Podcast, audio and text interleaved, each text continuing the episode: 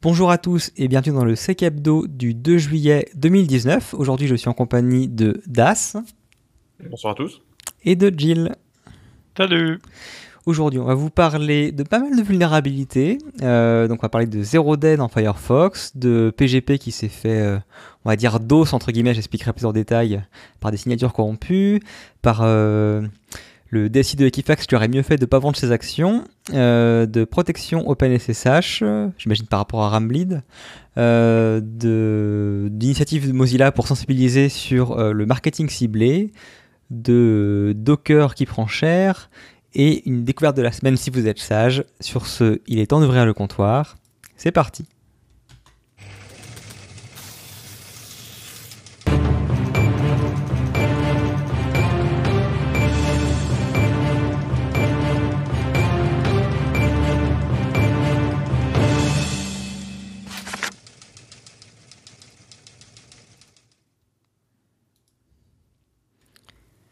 Et donc sans transition, je laisserai la main à Das pour parler de Zero Day Firefox. Ouais, alors euh, double Zero Day dans Firefox, là, qui a fait l'objet donc de deux mises à jour en 48 heures. Alors euh, pour être couvert, il faut être en 67.0.4 pour la mainline ou euh, pour la version support étendu ESR 67.2. la première vulnérabilité, c'est une confusion de type dans la manipulation d'objets JavaScript. Alors, si vous voulez plus de contexte sur ce type de vulnérabilité, ça a été très bien couvert par euh, Galadrim euh, au stick de cette année. Vous pouvez retrouver sa conf. C'était la première du vendredi après-midi, je crois. Euh, mais en gros, pour résumer, enfin, ça je résume tellement que ça devient faux, mais c'est pas grave. Vous passez un objet au moteur JavaScript en lui disant que oui, oui, TKT c'est bien une string, mais en fait c'est un tableau. Et puis en accédant à certaines méthodes de l'objet qui sont pas prévues pour fonctionner comme ça, finalement vous pouvez écrire autre part. Et à partir du moment où vous avez une primitive d'écriture autre part, quelque part c'est une exécution de code à distance. En gros. Euh, du coup, la faille, a été découverte apparemment séparément euh, par euh, Google Project Zero, qui l'a remonté en avril, et détectée dans la nature par Coinbase le, mois dernier. donc Coinbase, qui est une des grosses plateformes d'échange de, de crypto-monnaies. Déjà, ça c'est assez intéressant le fait qu'il soit télescopé. Ça veut peut-être dire, alors j'insiste sur le peut-être parce que il y a plein de trucs qui peuvent avoir joué, mais si on part du principe que tout le monde est honnête dans l'histoire, en fait, peut-être que quand deux hackers cherchent une faille dans le même soft, du même type, et eh ben peut-être qu'ils tombent sur la même. Et d'ailleurs, ça me fait repenser à une stat qui était sortie que j'ai pas retrouvée, mais qui disait que euh, entre la moitié et les deux tiers des CVE dans les dans les dans les, les gros paquets, donc pas les pas les petits trucs pourris sur GitHub, euh, les deux tiers des CVE finissaient en collision en fait par deux chercheurs qui avaient trouvé la même vulnérabilité. Quoi. Euh, bref. Ouais, ouais. Non, mais c'est vraiment assez intéressant en fait le, fait que euh, tout le monde va travailler en même temps sur les mêmes trucs et finalement on va retrouver les mêmes trucs. Enfin, euh, quelque part c'est plutôt encourageant pour la sécurité de manière globale. Hein. Euh, alors donc d'après les chercheurs, en fait, cette première vulnérabilité peut être utilisée pour deux types d'attaques, donc UXSS et RCE. Une UXSS, c'est un truc un petit peu méconnu, c'est Universal XSS, donc ça utilise pas une page web vulnérable, mais ça utilise un navigateur vulnérable. Du coup, la surface d'exploitation, elle est un petit peu plus grande puisque ça va donner la possibilité potentiellement de péter toutes les sessions courantes d'un même navigateur. C'est un peu plus, c'est plus grave qu'une XSS. Euh, et le deuxième cas d'exploitation, bon, c'est une exécution classique de, code à distance. Alors par contre, pour l'exploiter, euh, une exécution de, code euh, dans un navigateur moderne, il faut, il faut une sandbox escape, puisque les navigateurs maintenant ne font pas directement tourner le code pas trusté, euh, sur l'OS, ils, implémentent un mécanisme qui, va faire une, containerisation du code de manière à ce que si jamais on a une, vulnérabilité, donc là typiquement une remote code execution, on on peut pas faire tourner directement avec des privilèges euh, élevés dans un contexte non réduit. Et, ça, du coup, ça fait ma transition toute trouvée sur la deuxième vulnérabilité, qui est une évasion de Sandbox euh, Firefox, donc qui va permettre d'exécuter du code sur la machine haute. Et donc celle-ci, elle a été reportée uniquement par Codebase apparemment, et elle a été trouvée dans la nature en fait, bah, euh, dans une attaque qui divisait. Donc en fait, la combinaison des deux zero day, donc la Remote Code Execution plus euh, Escape de Sandbox, ça fait une attaque de bout en bout qui permet après phishing d'une victime euh, donc qui utilise Firefox et qui navigue, qui clique sur la mauvaise la mauvaise page ou et, laisse exécuter du, du, JavaScript. En fait, ça va lui permettre à l'attaquant de prendre le contrôle de sa machine. Alors, en l'occurrence, l'attaque visait Coinbase, mais apparemment pas que. D'autres échanges de crypto-monnaies étaient touchés, on n'a pas les noms. Euh, en gros, il n'y a que Coinbase qui a été assez bon pour le détecter, c'est ça? Que eux qui, en ont parlé pour l'instant. Enfin, en tout cas, de, ce que j'ai pu lire. Euh, et donc le but, euh, le but des attaquants, c'était d'installer un malware sur les, comptes des employés de Coinbase qui volaient du coup les, informations type mot de passe, etc. Bah, probablement en fait dans le but d'aller compromettre plus en profondeur la plateforme d'échange. Et puis de partir avec la caisse évidemment. Quoi. Euh, il semblerait que la campagne ait duré plusieurs semaines, mais on pas suffisamment d'infos pour savoir s'ils ont réussi à compromettre Coinbase ou non. On imagine que euh, si tout le monde était parti, enfin si un attaquant était parti avec tous les fonds, on l'aurait su. Il y a des chances. Pas surtout Coinbase, quoi. Ouais, c'est un des gros. Hein donc c'est quand même assez intéressant. Deux, deux zero day là. Euh, enfin, de manière générale, on commence à voir que finalement euh, beaucoup des, des, grosses vulnérabilités sont utilisées pour attaquer euh, soit les utilisateurs, soit les plateformes de, crypto. les pirates semblent avoir voté le fait que s'il y a du fric à aller chercher, c'est vraiment là-bas. D'accord, d'accord. Du coup, t'as fait le tour? Ouais je passe du coup sur PGP. Alors, euh, attendez que je vous trouve le lien. Hop. Donc PGP, donc c'est une vulnérabilité qui a été découverte euh, dans la nature entre guillemets via une exploitation directe. donc euh, pour rappel, enfin on parle ici d'un problème dans le protocole PGP en tant que tel, qui du coup se matérialise par les implémentations du logiciel qui essaie de suivre finalement là-dedans. Euh, en l'occurrence, euh, ça se concentre sur ce qu'ils appellent les SKS, donc les Synchronization Key Server. Parce qu'un des problèmes classiques de cryptographie donc asymétrique, c'est que effectivement, euh, t'as pas besoin d'échanger un secret avec ton correspondant pour pouvoir lui parler de manière sécurisée. Il faut quand même lui fournir la clé publique en premier lieu. Il faut quand même que euh, ton correspondant puisse assurer que cette clé-là est bien la tienne et pas celle de quelqu'un qui potentiellement se ferait passer pour toi pour du coup euh, enfin, pouvoir être à même de déchiffrer les messages qui sont à ta destination si jamais il arrive à les intercepter en plus de ça. Voilà, et donc euh, ça avait été résolu justement par le SKS. Donc le principe du SKS, c'est un, serveur qui est... Enfin, ce sont des serveurs qui sont décentralisés et qui euh, permettent du coup euh, de stocker justement des... des comment dire des des certificats, donc enfin des, clés publiques, euh, et euh, de les assigner à une personne. Et un moyen du coup de s'assurer que la clé appartient bien à la personne en question, c'est de signer cette clé-là par des gens de confiance. Donc euh, par exemple, si jamais je voilà, je Jill a mis sa clé publique et que moi j'ai également la mienne sur sur euh, le serveur en question. On s'est croisé euh, dans la vraie vie euh, et on a pu vérifier formellement que telle clé appartenait bien à Jill et telle clé appartenait bien à moi-même.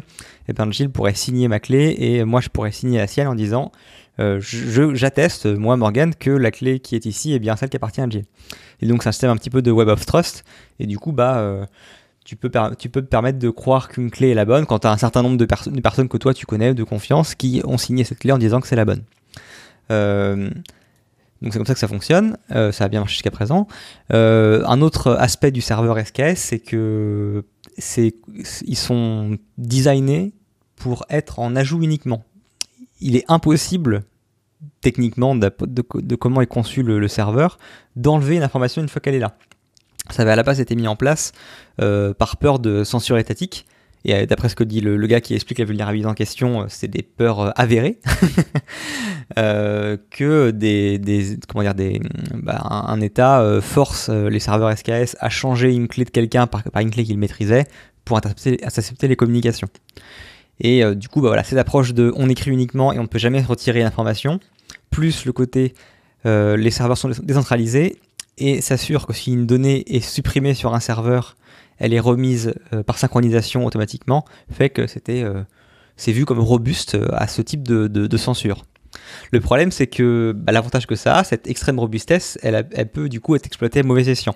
Et c'est justement ce qui s'est passé ici. Alors en l'occurrence, donc, ce qui s'est passé, c'est que quelqu'un qui est inconnu a publié des certificats sur le serveur SKS et s'en est servi pour signer, enfin faire plein, plein, plein de signatures distinctes sur deux certificats euh, précis qui sont précisés dans l'article. Alors, j'ai plus les noms en tête, mais ce sont des gens qui sont. euh, Il y a Robert G. Hansen et quelqu'un d'autre qui s'appelle euh, Daniel Kahn Gilmore, qui apparemment sont deux personnes très impliquées dans l'écosystème OpenPGP. Et en fait, ils ont spammé les deux certificats actifs de ces personnes-là par plus de 15 000 signatures. Et euh, le fait est que, d'après la norme, c'est totalement autorisé. Il n'y a aucune limite euh, maximale fixée sur le nombre de personnes qui peuvent signer un certificat, enfin une clé publique pour dire qu'elle est valide, qu'elle est de, confiance. Mais les implémentations logicielles ne savent absolument pas le gérer. Et du coup, en fait, euh, bah, d'OpenPGP, alors, il, il donne euh, GNU-PG, Sequoia PGP et OpenPGP.js en exemple, je crois.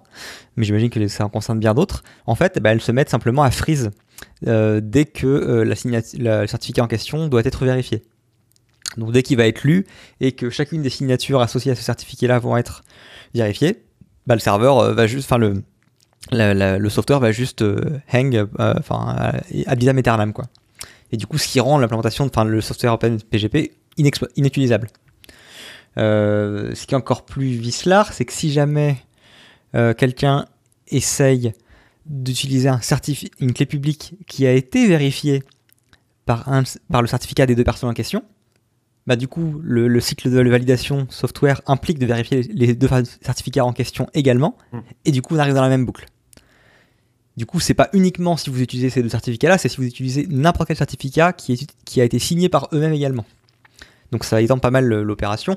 Et ce que dit la personne qui euh, a créé l'article, c'est qu'il y a, enfin, ça a été fait sur, sur deux certificats, mais il n'y a rien qui empêche les attaquants de le refaire sur d'autres certificats à l'heure actuelle. Ou, enfin, les attaquants-là, ou n'importe qui d'autre, hein, de mal intentionné.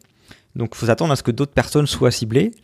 Et j'ai cru lire aussi quelque part qu'en plus, euh, il y a au moins une des deux personnes qui est impliquée notamment euh, dans des paquets Debian. Et que du coup, euh, ça implique que si jamais vous faites des, vérifications de signature PGP lors de, sur les paquets que vous prenez, puis, il puisse avoir un impact également. Donc euh, les cibles potentielles sont assez larges. Ça pue, en gros. Ouais, quand même, ouais. Ouais. Et euh, là où l'article est assez déprimant, c'est qu'il explique qu'il voit pas de solution à court terme en fait. C'est-à-dire que idéalement, il faudrait résoudre le problème du côté des serveurs. Sauf que de la façon dont ils sont faits, bah, c'est pas simple. Et le, le truc encore plus euh, compliqué, c'est que les serveurs en question ont été apparemment développés euh, dans les années 90. Et en fait, l'algorithme utilisé, qui s'appelle Byzantine, je crois que c'est le problème des. C'est pas le problème des généraux byzantins qu'on appelle ça en français. Enfin, bref, c'est un, algorithme relativement euh, de pointe, on va dire, en tout cas à l'époque, qui était à la base l'objet d'un sujet de thèse. Et donc euh, le code qui est, utilisé ici dans, le- dans les serveurs SKS, en fait, c'est le code de thèse du gars en question. Et donc ça a été codé en OCaml, qui n'est pas forcément très connu par la majorité des développeurs. Apparemment en plus dans un idiome euh, bien tordu. Et en gros, euh, ce qu'ils admettent, c'est que dans, près des mainteneurs, euh, ben, personne n'est à même de pouvoir toucher à ce code-là, en fait. Ça marche depuis le début, on n'y touche pas et personne ne sait le maintenir. Et faire des changements, ça impliquerait des changements conséquents. Non pas, c'est pas un bête bug fix, quoi. C'est des changements de design à faire là. Et donc, que, en gros, le gars voit pas d'issue à court terme, quoi. Euh, Il y aura bien entendu, euh, a priori, des fixes également qui seront poussés côté software. Mais bon, du coup, c'est à, enfin, c'est à, la, c'est à la, la responsabilité de chacun des softwares de trouver une solution à ça, sachant que la norme en, t- en tant que telle ne donne pas de solution. Ouais, ils vont limiter de toute façon, ils vont limiter la lecture. Voilà. Euh, le, le conseil à court terme, c'est simplement d'arrêter de synchroniser avec les serveurs SKS et de manuellement supprimer les certificats en question si jamais vous les avez déjà en local. Ce qui est assez violent. Le, pro- le problème euh, du côté des clients, c'est que l'algorithme qui est utilisé pour faire la validation des signatures, en fait, doit genre euh, attribuer une- un certain poids à certains nœuds d'un graphe. Et là, quand il y a trop de trop de signatures, euh, donc ça lui fait faire trop de computations euh, sur un sur trop de nœuds d'un graphe. C'est ça le problème? Euh, j'ai pas le détail sur rapport au graphe, j'ai juste le détail du fait que c'est le, le nombre de signatures qui, qui fait que ça, que ça lâche. Mais enfin, si jamais t'as lu ça, je, je te crois. J'ai pas le détail. Non, je- justement, je, je comprends pas du tout en fait euh, ce qui fait que ça plante côté client, donc je, je pose la question. Ouais, bah, l'article en euh, l'article va pas dans ce niveau de 200 détail. 000 clés, T'as trop de clés à charger et c'est pas taillé en mémoire pour le faire, ça va. Ouais. Surtout du Bah, JavaScript, quoi. Ouais, c'est enfin. Ouais, apparemment, ça, enfin, un- ça, ça un- touche toutes les implèmes, donc pas que celle en Java, hein, en JavaScript. hein. Peut-être plutôt un, un algorithme avec une complexité qui est pas bonne. Genre Ouais. un truc qui gros en euh, n puissance n ou quelque chose comme ça. Bah, ils vont. Ouais, voilà, c'est bien sympathique, hein, parce Voilà, que c'est quand même euh, un peu. GPG, quoi. C'est quand même légèrement utilisé. C'est un peu comme quand il y a des problèmes avec OpenSSL, quoi. Ouais. Euh, c'est bien. Mais il y a un certain temps, euh, je sais plus, c'était l'année dernière, je crois. euh, Il y en a qui avaient dit c'est la mort de GPG, machin, machin. C'est peut-être euh, la suite de leurs actions. Bah là, c'est chaud parce qu'en plus, donc là, les, personnes en question expliquent qu'elles sont, enfin, qu'elles sont personnellement, en gros, vraiment touchées par le fait que quelqu'un s'est amusé à faire ça, que c'est, enfin, voilà, on est très loin du responsible disclosure ici, hein. Donc, euh, c'est des gens en gros qui sont un peu, euh, désemparés en disant, euh, si au moment on nous avait expliqué ça directement, on aurait pu penser à des solutions, mais là, on est un peu pris sur le fait, quoi. Et ce qu'il dit en plus, c'est que quand bien même on arriverait à trouver une solution côté serveur, l'aspect décentralisé des serveurs SKS fait qu'il faudrait que l'intégralité du réseau de serveurs SKS mette la mise à jour pour que le problème soit enfin résolu. Et là, on a un problème classique des serveurs décentralisés. C'est un peu comme les, quand il y a des forks euh, dans les bitcoins ou autres, c'est que dès que, faut que tout le monde suive le pas. Sinon, bah, t'as un dissensus et du coup, t'as un truc qui est, enfin, qui est dans, une situation bâtarde éternelle où il y a deux versions, quoi. Donc euh, voilà, ça montre également aussi un exemple des limites des serveurs décentralisés qui, a- qui ont- qui ont plein d'avantages sur l'aspect robustesse, mais sur l'aspect maintenir une version à jour de référence, c'est pas la même tisane. Il prévient aussi que ça fait quand même euh, 10 ans euh, qu'il s'attendait à ce type d'attaque euh, et que là c'est une seule des implémentations possibles de l'attaque, mais qu'il y en a d'autres. hein. Si ça fait 10 ans qu'ils le savent et qu'ils ont personne pour le corriger, ça, ça, ça comment dire, c'est peu euh, Ouais. encourageant pour l'avenir euh, court euh, pour qu'ils le fixent côté serveur. hein. Bon après voilà, En moi temps, la, la communauté GPG euh, Core Maintainers, ça doit pas faire des centaines de personnes non plus. hein. Non, je pense pas, non. Non, bah, enfin, voilà, après, Open, euh, Open, G- Open PGP, c'est ça? GNU PG. Oui, mais je, je crois que le, la- le- le protocole en tant que tel, derrière, ça s'appelle C'est Open le standard. PGP. Ouais. Euh, voilà, enfin, c'est- c'est un système qui est quand même pas mal décrié. euh, disons que des gens qui, euh, qui voient pas mal de freins à son adoption, euh, on va dire élargie, à part un certain nombre d'enthousiastes, c'est vrai que ça va pas aider dans ce sens-là.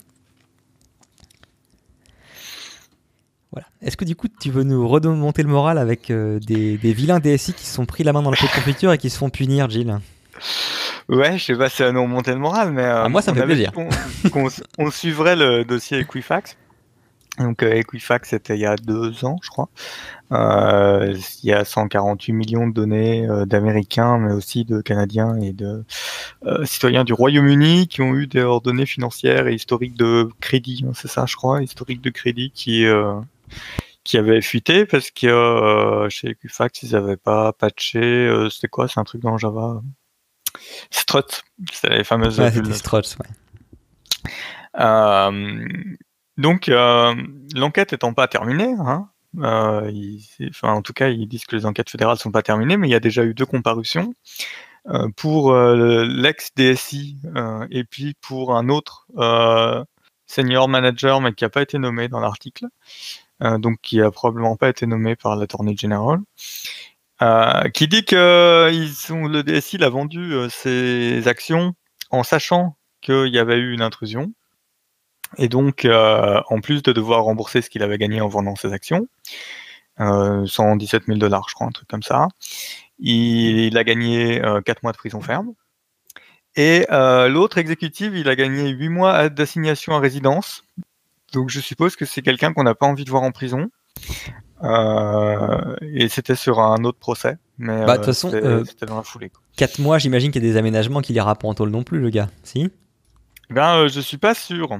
Euh, je connais pas assez le droit. euh, Mais en, en France, tu te dirais oui, à moins de six mois, tu vas pas. Euh, là, je suis pas sûr. Parce que si- pourquoi ils auraient fait de l'assignation à résidence sur un Si et de l'autre côté du ferme? C'était jugé par la même cour?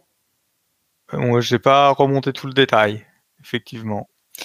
ceci dit, comme normalement c'est une enquête fédérale, ça devrait tout arriver au même endroit.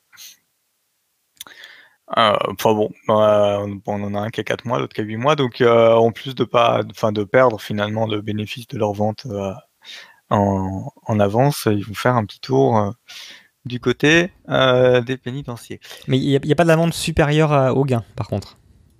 Si, il y, a des amendes, mais ça m'a pas. Non, parce que c'est de l'intérêt. Hein. Si jamais, quand tu te fais gauler, tu perds juste ce que tu avais gagné en étant malveillant, c'est pas du tout un moyen de les décourager. Hein. Mais je pense que c'est pour ça qu'ils euh, ont mis les peines, euh, les peines d'emprisonnement. Mais si, il y a. Euh, le gars, il avait gagné 480 000. Non, 4... ouais, ça. Ouais, faut, faudrait retrouver. Le montant des amendes m'a pas, m'a pas choqué. Par contre, ce qui est très intéressant, c'est que dans les convictions, les pièces à conviction, eh ben, il a eu la mauvaise idée d'envoyer un SMS en disant ouais, ça pue, euh, c'est peut-être nous qui avons été euh, troués. Je vous le reformule en français, hein, c'est pas ça en anglais. Euh, et donc une fois de plus, quand vous faites des choses qui sont pas légales, ne l'écrivez pas sur aucun terminal. Oui, en faites pas des choses pas légales en premier lieu. On va pas commencer à être un guide pour pour les, les délits d'initiés. Hein. Mais... Non mais c'est marrant quoi, ils se font attraper juste sur des trucs des blaireaux. Ouais très bien. Voilà, pour Court mais efficace, c'est de l'histoire. Moi, je trouve que ça fait plaisir. C'est quand même un petit peu, c'est quand même un petit peu triste que les mecs euh, se fassent, enfin que finalement les seules condamnations qu'il y a eu sur Equifax, euh, c'est quand deux mecs ont fait, ont vendu des actions euh, sur un délit d'initié, alors que il y a eu des négligences de bout en bout de la chaîne, des chaînes de vulnérabilité qui sont absolument ridicules au regard des informations qui sont derrière. c'est des vies ruinées pour les Américains qui se sont fait piquer leurs informations. Il n'y a, pas, il y a pas encore des class actions qui sont en cours là-dessus? Je pense qu'il va y avoir beaucoup de choses en cours. Ouais, ouais, je pense, euh, je pense que c'est pas, c'est pas fini encore, hein, Das. Hein. Ouais. Après, c'est toujours pareil, hein, il faut réussir à trouver une loi euh, qui permet de faire condamner quelqu'un. Hein. Et... oui. Tant qu'il n'y a, a, pas de loi sur la sécurité des systèmes euh, qui soit sanctionnée. Bah, tu vois, même quand il y en a, tu prends le, le GDPR, t'as pas de condamnation nominative, hein. tu condamnes l'entreprise. Oui. Alors que si jamais tu condamnais le PDG, je peux te dire que ce serait pas la même priorité. Bah, ça, c'est ce que fait la loi de programmation militaire, par exemple en France. Ah oui, d'accord. Oui, la loi de programmation militaire pour les OIV, euh, le PDG est directement responsable, pénalement responsable de la non-conformité. Et sur Nice? Ben, je sais pas. Euh, j'avais parcouru rapidement, ça m'a pas choqué. Je vais aller, j'irai chercher que Nice va concerner un peu plus de monde que euh, LPM. Hein. Ouais, mais je pense que connaissant le patchwork de droit euh, européen, il y a certainement des pays qui n'ont pas voulu aller vers ça. Mais, euh, je, regarderai si je trouve quelque chose dans, la directive. Ok, ok. On repasse dans de l'open source Ouais, OpenSSH. Mais c'est une feature cool, c'est une feature cool. Alors je suis obligé de parler de vulnérabilité, mais c'est quand même un truc cool. Euh, donc une nouvelle feature sur, euh, sur OpenSSH euh, qui va chiffrer maintenant du coup les clés privées qui résident en RAM. Alors ça, ça fait suite bah, finalement à la grande quantité d'attaques des dernières années qui permettent d'exfiltrer des données en fait d'un processus plus privilégié que celui depuis lequel on attaque, type Spectre, Meltdown, Rohammer, et puis là la dernière en date, Rambleed. Alors Rambleed, on n'en avait pas parlé, donc j'en profite pour rapidement présenter la vulnérabilité qui est sortie il y a quelques semaines. Euh, juste en, quelques mots, euh, c'est une attaque de, type euh, cadenas auxiliaire qui est basée sur Rohammer, mais au lieu de changer l'état d'un bit dans une ligne de mémoire qui nous appartient pas, genre pour réaliser une élévation de privilège en changeant une propriété de sécurité, on va, on va utiliser finalement Rohammer pour observer les changements d'état d'une ligne qui nous appartient pour deviner le contenu des lignes annexes. Et donc là, en fait, ça veut dire que en répétant suffisamment de Rohammer, euh, mais sur d'autres endroits qui ne nous intéressent pas, euh, la clé privée va descendre directement dans notre page de mémoire à nous, pour simplifier. parmi les vulnérabilités que j'avais que j'avais énoncées, notamment, bah, il y en a qui sont lentes et qui sont pas nécessairement très précises. Et c'est vraiment le cadre de Rambleed. Là, l'ordre de grandeur de Rambleed, il faut s'attendre au mieux à quelques bits à la seconde, et puis une précision qui est autour des 80%. Donc ça, ça veut dire que pour 5 bits sortis, il y en a un qui est faux. Donc il faut passer plusieurs fois sur chaque bit. Et alors là, euh, ça, reste faisable parce qu'une clé privée, typiquement, c'est 2048 bits. Et puis que de toute façon, une clé privée, il y a des algos, euh, donc si c'est du RSA par exemple, il y a des algos qui permettent à partir de seulement un tiers des, bits de poids faibles de reconstituer l'intégralité de la clé privée. Euh, donc on peut imaginer l'avoir en de l'ordre de une heure. Quoi. Mais du coup, le nouveau patch sur OpenSSH, il va utiliser une longue clé symétrique pour chiffrer tous les secrets au repos. Euh, longue dans le contexte, c'est 16 kilobytes de données aléatoires. Et ça, du coup, ça force l'attaquant à récupérer donc avec exactitude, puisque là on est sur de la crypto euh, symétrique, euh, donc récupérer avec exactitude la longue clé avant de pouvoir déchiffrer les autres clés. Et donc du coup, le dev espère que finalement la faible précision de, certaines des attaques va empêcher de fonctionner tout court euh, la récupération d'une clé type RSA. Quoi. Quand, tu dis au repos, ça veut dire où? En RAM? Euh, Ça veut dire en, RAM, ouais. Oui. Mais je, je, excuse-moi, je ne pas maîtriser bien, pas bien le, ce qui se passe, mais il faut bien qu'à un moment elle soit en clair pour être utilisée. Euh, ouais, mais alors quand elle est en clair et qu'elle est utilisée, elle n'est pas au repos. Elle est au repos le reste du temps. Donc en fait, dès qu'ils en ont besoin, c'est déchiffré en RAM et dès qu'ils ont fini de s'en servir, ils effacent l'espace mémoire utilisé et chiffrent le. Tout à fait. D'accord. Euh, en C, typiquement, euh, bon, ça c'est des erreurs qu'on voit souvent euh, en audit de code, mais il est, très fréquent qu'un développeur qui utilise un secret pense pas à le, à le supprimer après du, tas ou de la pile ou de, de, whatever. Et là, en fait, ce qu'ils vont forcer, c'est n'avoir au repos des données euh, qui, que des données qui sont sécurisées. Alors j'ai vérifié sur le Git, euh, le, commit il est bien sur la mainline, mais je ne sais pas si euh, la dernière release l'intègre déjà. Si c'est pas celle-ci, ce sera celle d'après. D'accord. En fait, ouais, ça, enlève pas la vulnérabilité, ça la rend juste plus compliquée à exploiter, quoi. Enfin, qu'on espère assez compliqué pour être inexploitable. Bah, en fait, si du coup tu, tu combines euh, et une précision faible et euh, une, une, une, exfiltration relativement lente, euh, ça devient inexploitable. Et typiquement, dans le cas de Rambleed, il, il a ces deux mauvaises propriétés. D'accord. Mais et la clé utilisée en question, elle change, elle change pas régulièrement? Euh, bah, J'imagine que tu peux la changer à chaque fois que tu bootes euh, le serveur. Mais j'imagine que tu peux faire du rocking à la volée aussi, en fait. Ouais, non, parce que si c'est juste à chaque reboot du serveur, du coup, elle reste potentiellement euh, des mois ou des années, quoi. Ouais, mais tu peux, enfin, vu son utilisation, tu peux carrément envisager de faire du rocking à la volée en RAM genre toutes les heures. Oui, c'est pour ça que j'ai juste curieux de savoir si en fait ça a déjà été implémenté comme ça pour que par exemple, je sais pas, moi, toutes les demi-heures, la, clé de, on va dire, de session utilisée pour chiffrer en symétrique était changée par le système ou pas. Pour rendre vraiment tout inexploitable. je sais pas si c'est le cas, mais, mais c'est, c'est, théoriquement possible. Ouais, d'accord. Pire, peut-être qu'ils en reviendront là si jamais ils se rendent compte que c'est quand même. Enfin, c'est à nouveau utilisable, je ne sais quoi. C'est une bonne idée, il faut leur faire une issue sur. je pense qu'ils y ont déjà pensé. Hein. Euh, ok, très bien. Donc voilà, comme quoi il n'y a pas que du, euh, du gloomy côté, euh, côté, côté Open Étoile. Est-ce que tu veux parler de Docker du coup, Gilles Bah oui, oui, pourquoi pas. Ah non, attends, j'étais moi après. Bon, peu il, semblait que tu avais un truc entre temps, mais.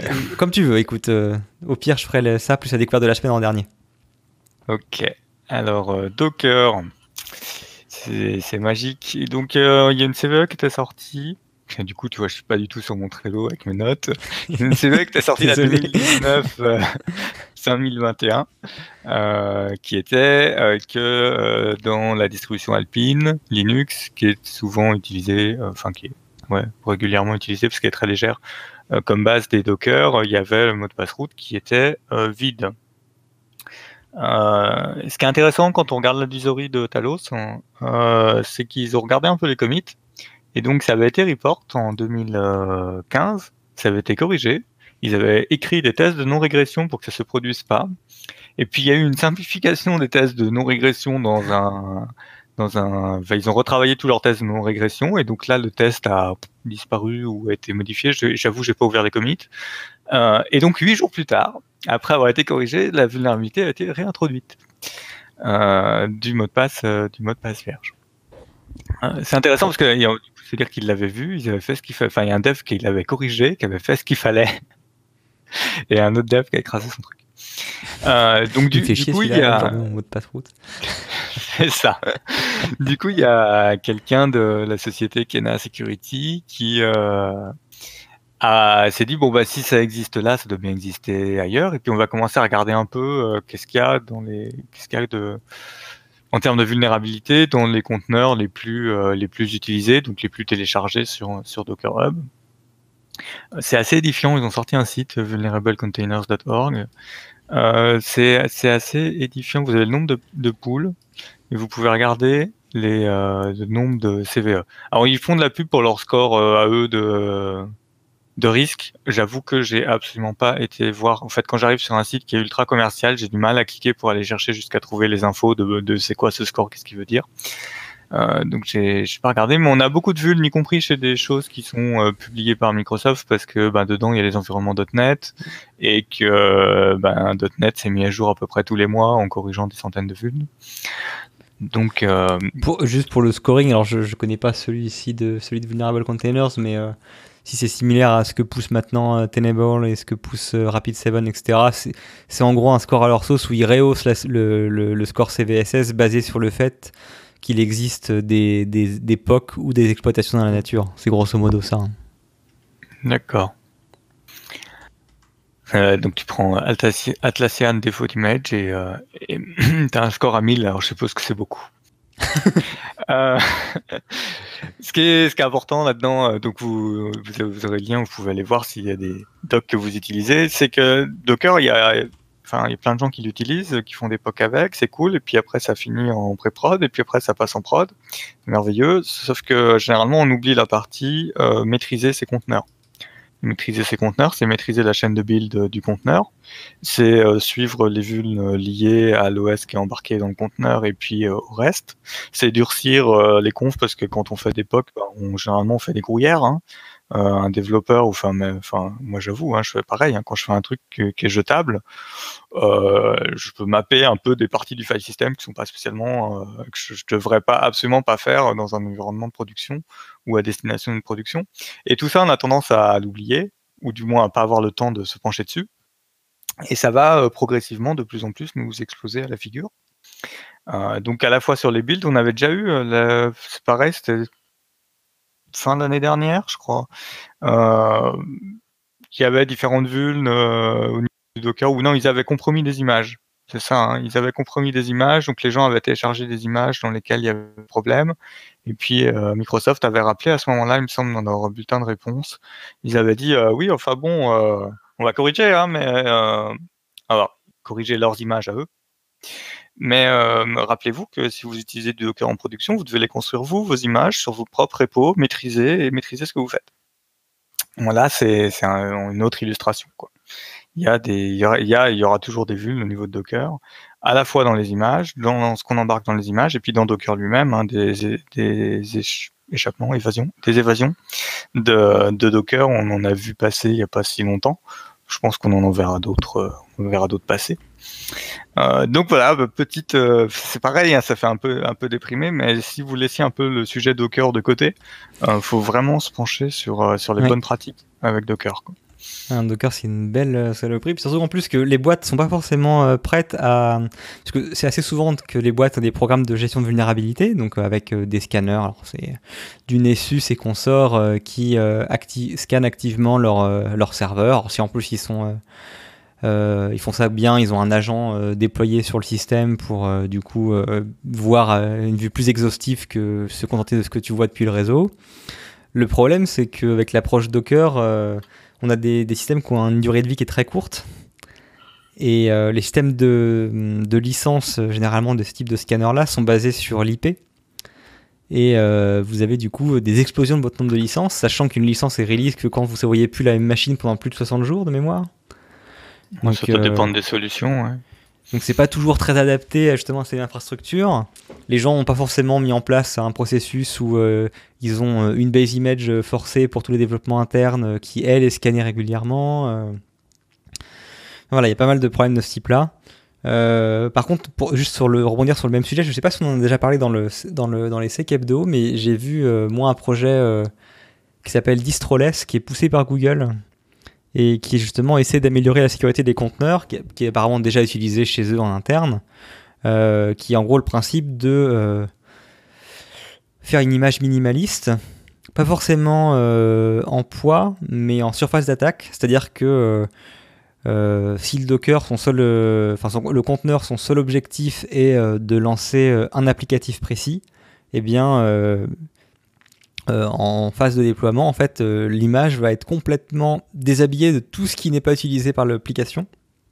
Et le système est juste capable de lancer l'application et c'est tout. Il n'y a même pas de shell en fait. Il n'y a même pas de binaire utilitaire, il n'y a rien. Rien qui n'est pas utilisé, c'est, tout, tout est retiré.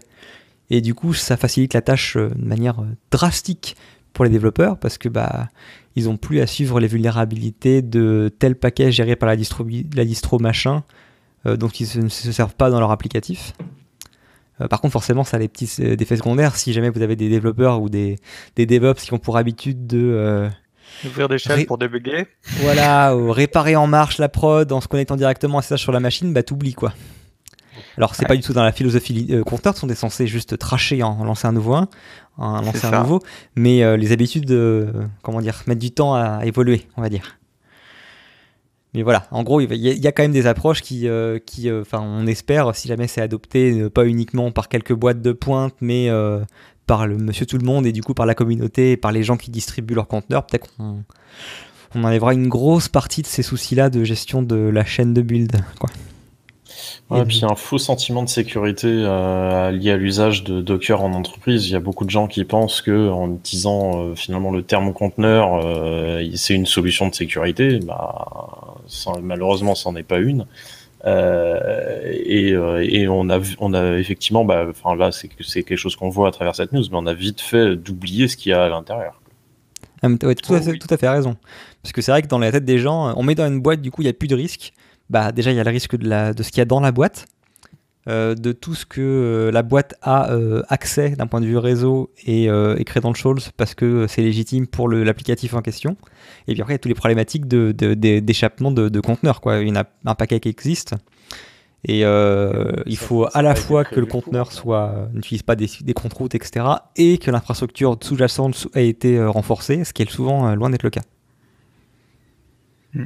Moi, je me souviens que j'avais lu la doc hein, de Docker au début. Je m'avais dit, allez, qu'est-ce qu'il faut pour setup un environnement Docker euh, qui tient à peu près la route? Mais je l'ai jamais fait. Hein, parce que justement, j'ai lu la doc. j'ai dit, oulala bah, non, mais t'as, le CIS qui fournit des benchmarks et des recos comme ils font sur tous les systèmes. Mais quand tu fais ça à tes opérationnels, ils tirent la gueule. Hein. Il faut être bon, quoi. Euh, faut maîtriser ton réseau plus que tes ingé réseau. Faut maîtriser tes OS euh, plus qu'une partie de tes infos tes, tes admin 6. Euh, je disais, il y a vraiment des compétences à mobiliser pour monter un environnement Docker qui tient la route. Quoi.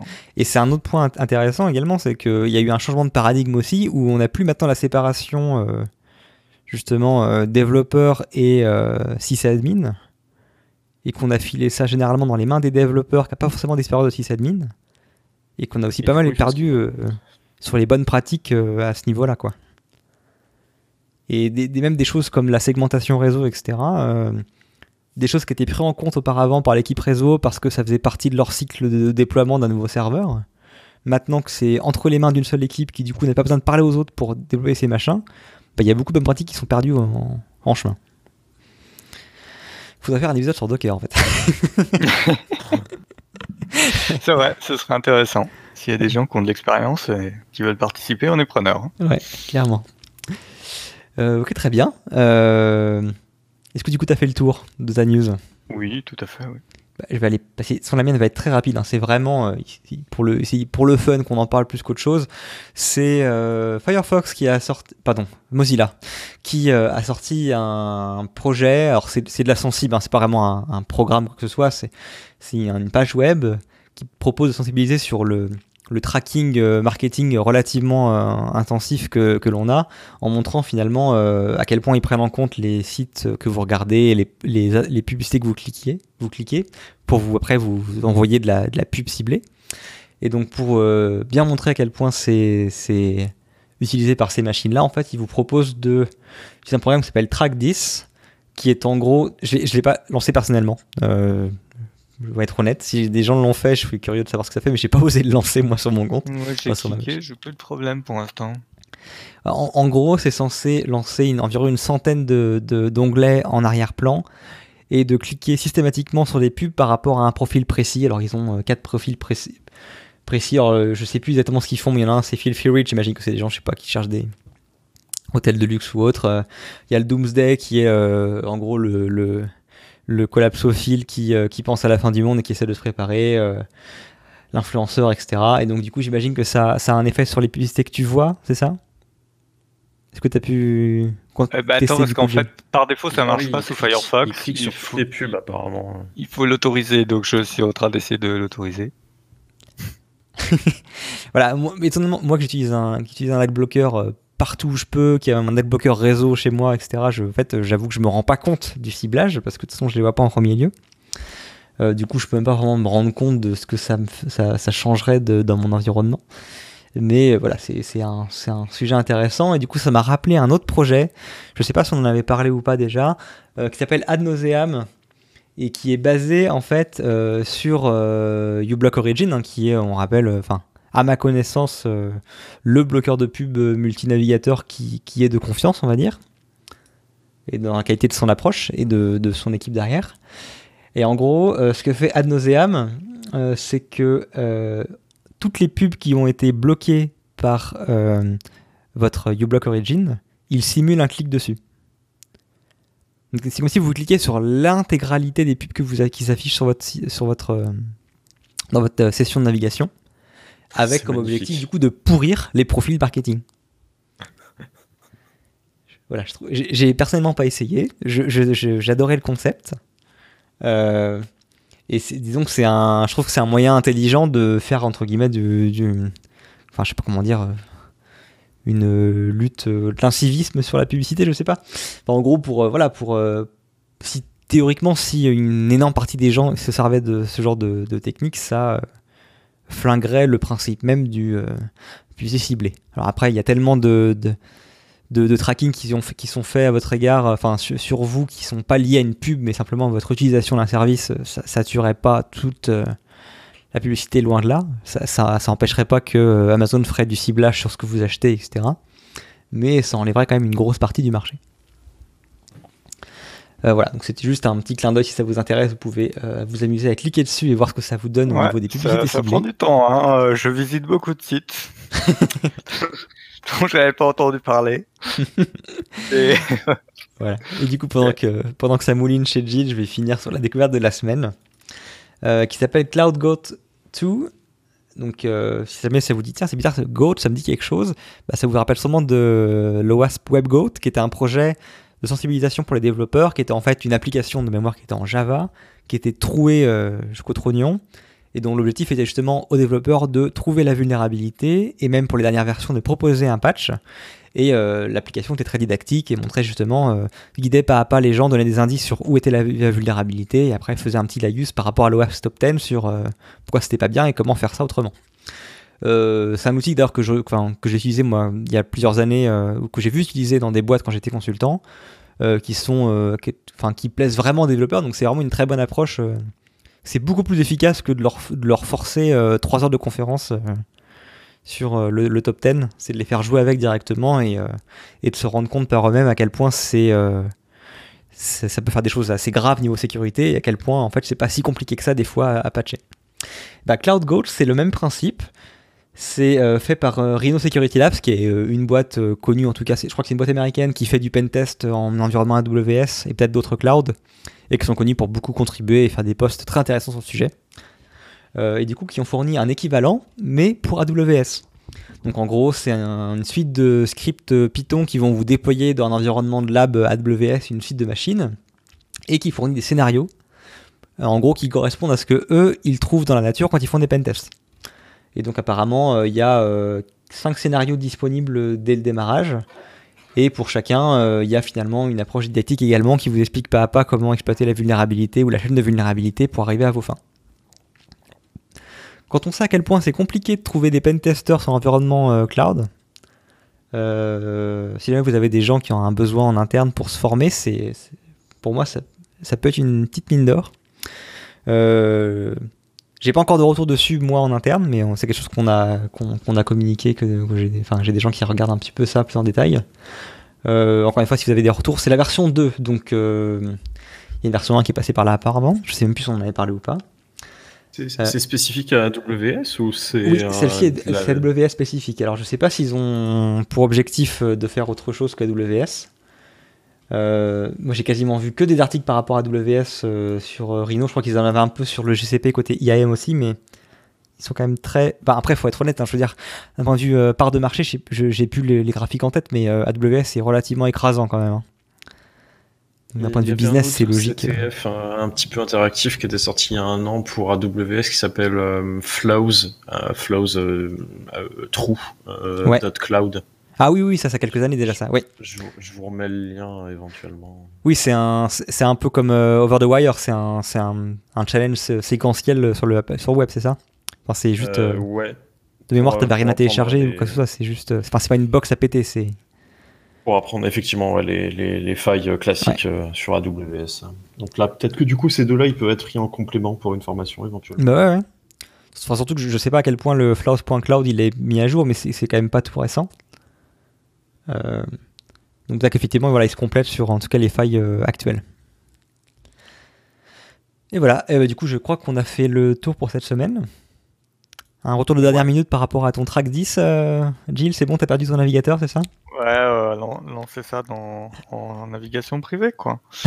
c'est assez sympa. Hein. Après, je pense que j'ai effectivement, j'avais beau avoir coupé uBlock Origin, apparemment, je l'ai coupé que sur en anglais. Du coup, je suis pas sûr d'avoir pu tout suivre, mais j'ai bien visité un certain nombre de sites de pubs différents. Et euh, je pense que pour des gens qui ont de la pub au quotidien, ça doit changer les pubs qui s'affichent après, ouais. Ouais. Je pense que je devrais voir des pubs de basket, et euh, c'était quoi le reste? Et plutôt euh, des orientés communautés euh, afro-américaines. D'accord, très bien. Tu nous feras un retour fil rouge pour la Non, parce que moi, je, je survis pas sans bloqueur de pub. Et j'imagine. Quand ça m'arrive sur un PC, je fais mais qu'est-ce qu'il a ce PC Mais il y a un problème. Ok, très bien. Bon, bah, je, on a fait le tour, je pense, pour cette semaine. Euh, merci à tous pour votre écoute malgré la période estivale. On est quand même pas mal sur Discord, ça fait plaisir. Euh, on n'a pas encore discuté de si on maintient 100% euh, d'activité pendant l'été ou pas. Il y a des chances quand même qu'on fasse une trêve comme on a fait l'année dernière. Hein. On vous préviendra plus en détail sur le Discord directement si jamais ça se, ça se profile. sur ce, on se retrouve pour un prochain épisode très bientôt. Il est temps de fermer le comptoir. À plus tard. À plus. Bonne soirée.